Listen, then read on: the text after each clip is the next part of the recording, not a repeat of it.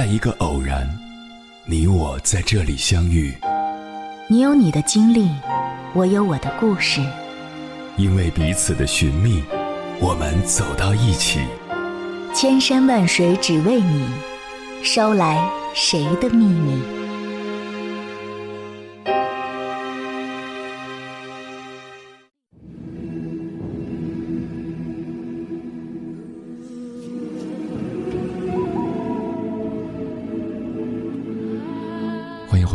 各位夜行者，这里是正在直播的中国交通广播，千山万水只为你，深夜不孤单。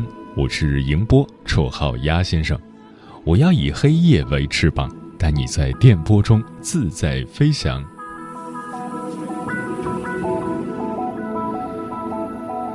在日本，有一位一百零五岁的老人，叫替本恒子，他。七十一岁再工作，一百零一岁获奖，把自己一辈子的人生活成了别人三辈子的精彩。一九一四年，替本恒子生于日本，是一家和服店老板的女儿。年少的她却有着一箩筐的梦想：画家、裁缝、小说家、记者。可当时日本女性在职场的地位极低。可她却因为有一颗好奇心，走上了与其他女人截然不同的道路。她加入了摄影协会，踏足摄影界，正式成为了日本第一个女性摄影记者。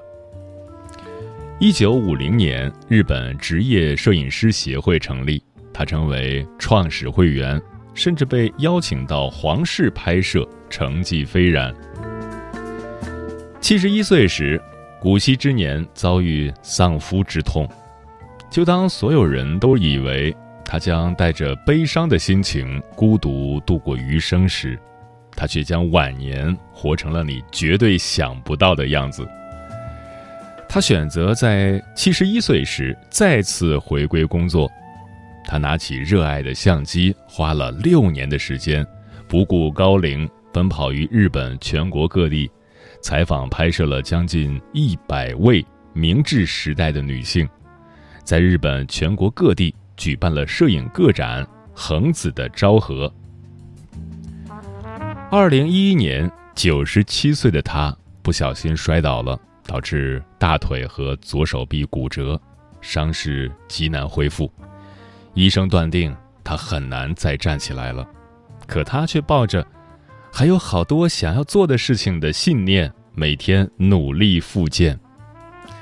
他总是快乐的笑着说：“无论何时都保持微笑，即便内心感到悲伤，爱笑的人总会有好运气和好人缘儿。”正所谓自助者天助之，奇迹发生了，他竟然成功康复了。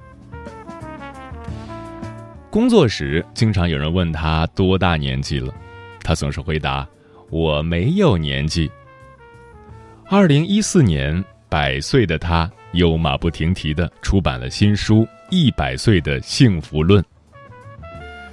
二零一五年，一百零一岁的他又获得有摄影界奥斯卡之称的露西终身成就奖。走过百年人生。他还不想告别，他说：“我总觉得总有想见的人，总有想去的地方，想做什么就去做，只要好奇心还在，无论多少岁，都有新的开始。”那么，是不是只有外国人才能有这样不同寻常的晚年呢？不是的。在我们中国，也有越来越多的老年人开始把晚年生活活出了别样的精彩。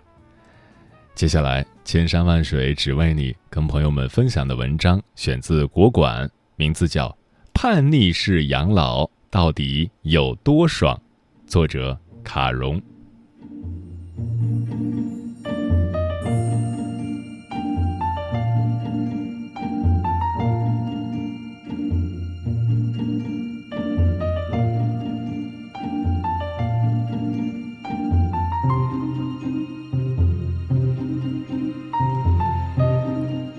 大多数年轻人眼里，老年人是保守、朴素和守旧的代名词。平时的生活无非是喝茶、打太极、打麻将和发呆，所以老人和年轻人的活动似乎沾不上一点边。究竟是老人家们在落后，还是年轻人的视野落后呢？为此，有媒体实地采访了广州最会玩魔方的张振清爷爷。七十六岁的张爷爷，乍听上去与新潮的魔方不会有一丝关联。可就在去年，张爷爷只花了一晚上，就用魔方转出了庆祝中华人民共和国成立七十周年和一九四九二零一九七十年枫叶日月同光。献礼祖国成立七十周年。二零一九年一月一日，张爷爷用魔方转出了“祝天下众生二零一九年人人元旦快乐”三十二个汉字，破了世界纪录。年轻人喜欢发朋友圈记录重要的日子，张爷爷习惯了用转魔方写日记，仪式感足不足，硬不硬核？二零一零年广州亚运会，看着亚运会的新闻，张爷爷灵机一动，用魔方转出字儿为亚运会做宣传。他花了好几个晚上，用魔方拼了八组亚运会宣传语，其中一个是“二零一零广州亚运会”，被国内外媒体争相报道，称为新创举。这八个汉字魔方创意是灵机一动，但这些操作却花上了张爷爷二十七年的魔方练习。张爷爷三十八岁时偶然得到一个魔方，一直玩到老年七十六岁，整整三十八年，越玩越溜。说实话，我等年轻人把打乱的魔方还原都很悬，何况是魔方拼字儿。还要拼三十二个字儿，张爷爷实在是令人膜拜。不得不说，这届老年人才是一群被严重低估的人。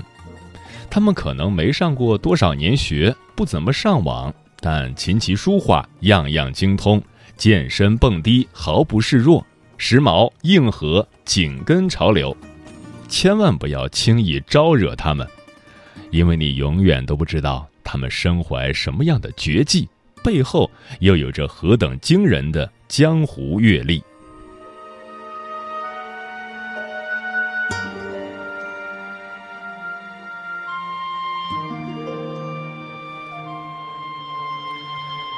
在当代年轻人狂灌枸杞红枣养生水，夜夜泡脚艾灸防感冒，天天涂生发液拯救发际线时，大爷们早就站在了运动鄙视链的顶端，所向披靡。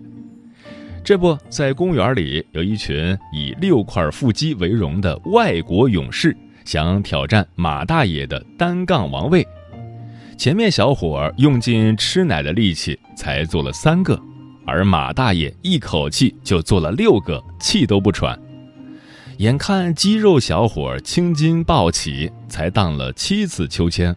而马大爷已经化身风扇，飞速旋转了十七圈眼看着中国马大爷轻松夺冠，外国朋友们目瞪口呆。我就早说中国人都会功夫，你们不信。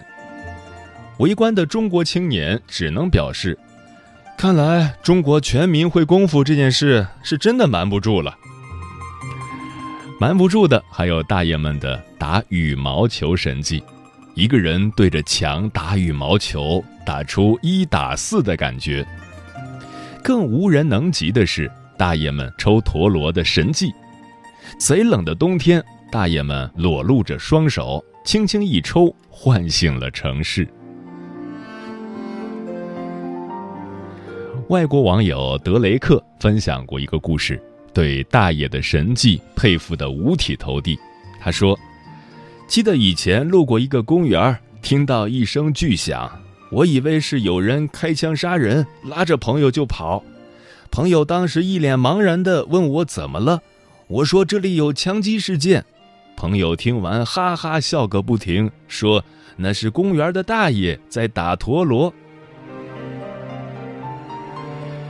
以前都是小孩玩单杠，现在都是大爷转单杠；以前都是小孩甩陀螺，现在都是大爷打陀螺。不是小孩长大了，是大爷们还童了，还得出神入化，再也不需要与这个世界装模作样的和解。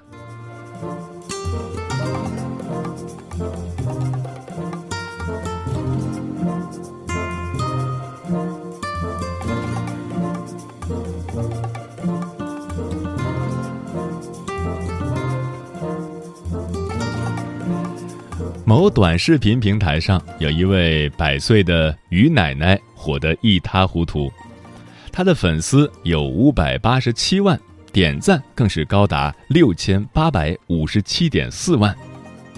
于奶奶是怎么火起来的？一个字儿：吃。一百岁高龄爱吃火锅，还得是辣锅。躺在床上换假牙的时候，奶奶还惦记着吃火锅。等假牙装好了，我要吃火锅，烫串串和毛肚。在假牙的加持下，奶奶无所畏惧。吃火锅时，干碟、小米辣全都一起上，连饭前嗑瓜子儿都必须是辣锅味儿的。吃完火锅吃汉堡，有一次奶奶吃汉堡的时候，因为吃的太着急，假牙都飞出来了。奶奶淡定地装上去，继续吃。小场面不打紧，你奶奶果然是你奶奶，真硬核。还有一次，奶奶偷喝可乐又被抓住了，可是她装作什么也没发生的样子。啊，你说啥？很多人好奇奶奶的长寿秘籍，就是吃各种重油重辣食物吗？当然不是。心态开明爽朗才是奶奶的长寿宝典。她可以和年轻人一起在游戏厅飙车，体验各种新鲜事物。奶奶挂在嘴边的一句话就是：“你晓得个铲铲。”按照年轻人的话来说，那就是“关你什么事”。运用好“关你啥事”“关我啥事”“关他啥事”这十二字真言。真能保证你健康长寿。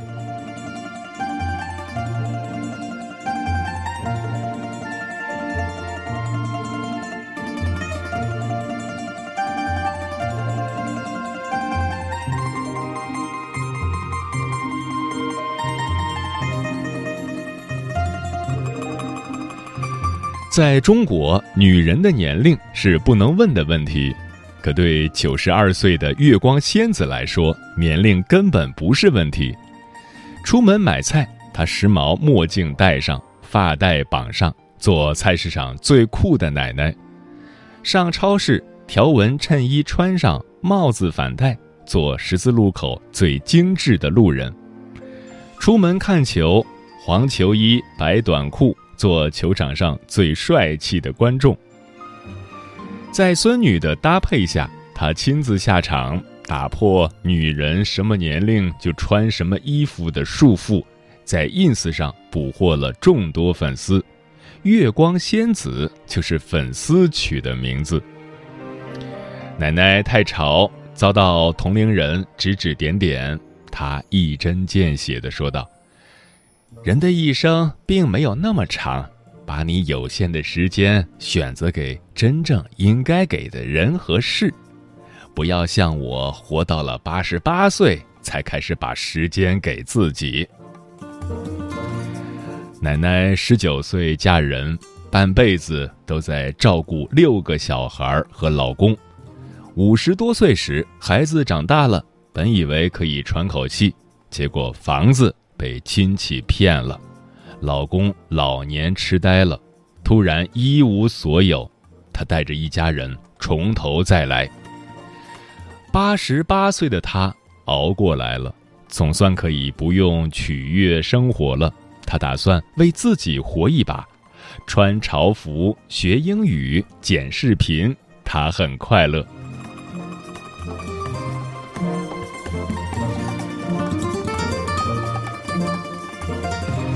跟他一样快乐的是在法国巴黎穿旗袍的中国奶奶们，银发红唇的她们，穿着非遗蜡染中国风服装，让外国朋友迅速路转中国粉。她们既能优雅，还能一身职场霸气风，霸气的让年轻人喊一句：“好美！我老了不会坐在沙发上等死的。”他们活得松弛，丝毫不掩盖岁月在脸上留下的痕迹，也轻松显露出无人能夺走的优雅。波兰女诗人辛波斯卡有句话说的特别好：“我是我自己的障碍。”除了自己，没有东西能成为你选择生活的障碍，包括年龄。保持无灵感。在每个年龄都有所长进，才能做一个又酷又认真的老人。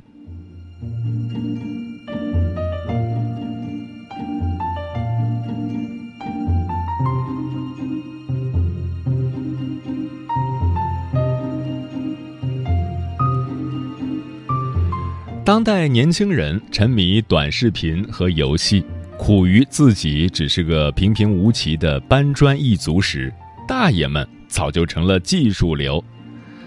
眼前这位老大爷在一辆布满灰尘的面包车后窗手绘了一幅仕女演奏图，各种美貌、各式表情栩栩如生，实在让人叹为观止。这是脏的最舒服的一辆车，五万的车让大爷画出了五十万的效果，当他的孙子太幸福了。在杭州西湖边，有人采访大爷：“大爷，您最擅长什么呢？”“轮滑，我轮滑贼溜。”大爷轻描淡写地说。就知道小伙不信。只见一位老爷爷像哪吒一样，脚踩轮滑鞋，双脚一蹬便向前飞去，像风一样自由。当小伙担心大爷身子骨脆时，他还能单双脚变换，跟年轻人一样灵活。小伙们真信了，还羡慕他孙子能和爷爷一起飞，童年圆满了。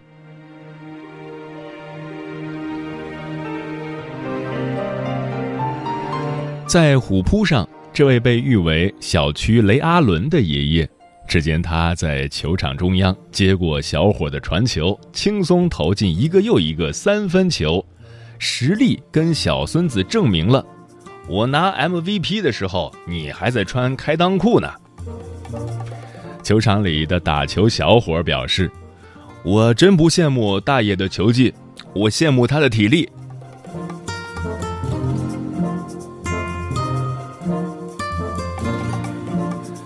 孙子考了第一名，他爷爷用红花梨木做了一个拉杆书包，并用毛笔写上祝福。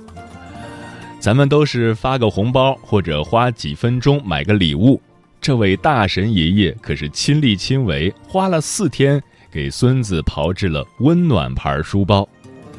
背上这个书包，小孙子一定是校园里最奢侈的仔，带着爷爷奢侈的爱上学。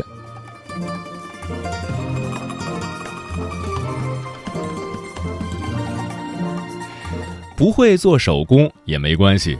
能和孙女一起玩也很硬核。八十八岁的老奶奶和孙女儿一起跳手势舞，我要送你九十九朵玫瑰花。动作虽然有些不流畅，可满满的少女感冲出了屏幕。谁说十八岁才是少女的？这一圈技术流，都是年轻人正在被爷爷奶奶们抛弃系列。希望当我们老的时候也能有所长。人活着必须有一项兴趣，老了才能继续叱咤生活。当年轻人看着朱广权妙语连珠的直播，流下不学无术的眼泪时，八十三岁的江淑梅奶奶早已出版了五本书，有的书还入选了中国好书。更硬核的是，他六十岁才开始识字儿，七十五岁才学写作，八十岁才学画画。简而言之，从文盲到出五本书。他只用了十五年时间。一开始识字儿学得太慢，他就把字儿编成歌词，让女儿写在纸上，他打着快板儿一起读。编歌词还不行，他还画下来，记得牢。每次上街时，只要看到不认识的字儿，他逮着人就问，问孙女儿，问路人。字认全了，他开始学写作，除了上厕所、吃饭、带娃。他都吭哧吭哧的写，写当年的穷苦岁月，写现在的一日三餐，生活就是用不尽的素材。八十三岁的江奶奶说：“等我老了的时候，我要成为四个家：作家、画家、书法家、老人家。”当江奶奶拿起钢笔时，河南的常奶奶拿起了画笔。城市出生的三岁孙女儿问她田里有什么，七十五岁的常奶奶不识字儿，心想那就画出来吧。她用画笔告诉孙女儿：“你可以在麦地里打滚儿，跟村里人唠嗑、聊天、散步，秋收时还可以野餐。”常奶奶七十五岁才学画画。不会任何技巧，却意外走红，让画家陈丹青、世界著名摄影大师斯鲁本一眼相中其画作，纳入收藏。他们不为别的，只为常奶奶用纯真无瑕的眼睛去观察和感受生活的真谛。用心生活就是常奶奶的画画秘诀。用她傲娇的河南话说，那就是：“咦，种了一辈子地了，还能不记得啥样？”别人喊她梵高奶奶，她却说：“我只是一名普普通通的农民。”七十五岁前，他没出过省，没学过字儿，该尝的酸甜苦辣一样也不辣。这跌宕起伏的农民生活，正好成了他笔下的素材。种一棵树，最早是十年前，其次是现在。认真生活的人，学什么都不晚。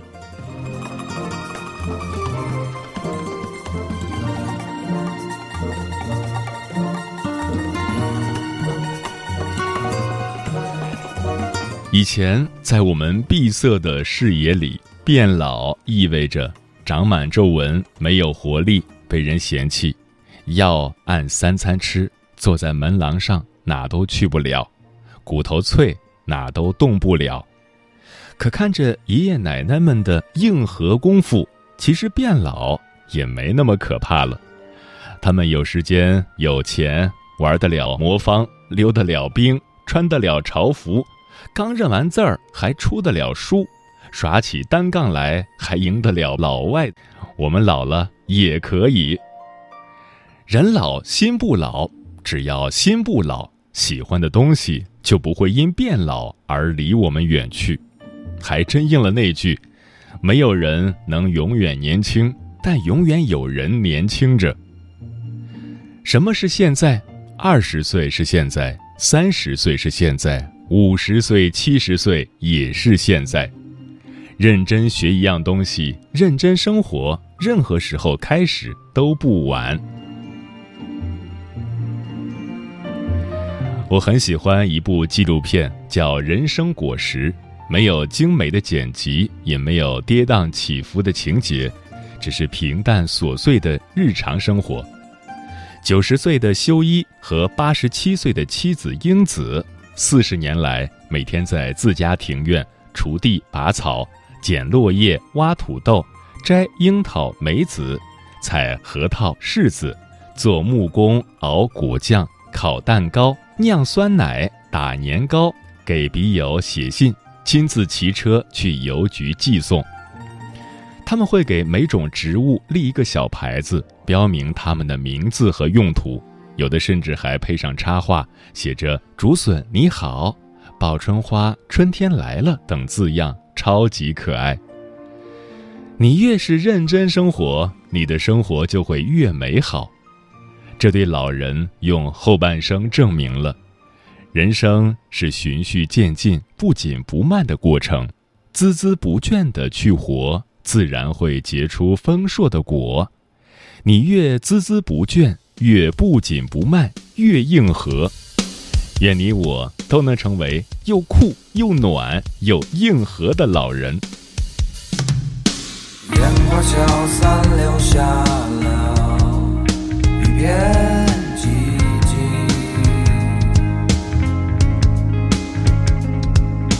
时光飞逝，故人今在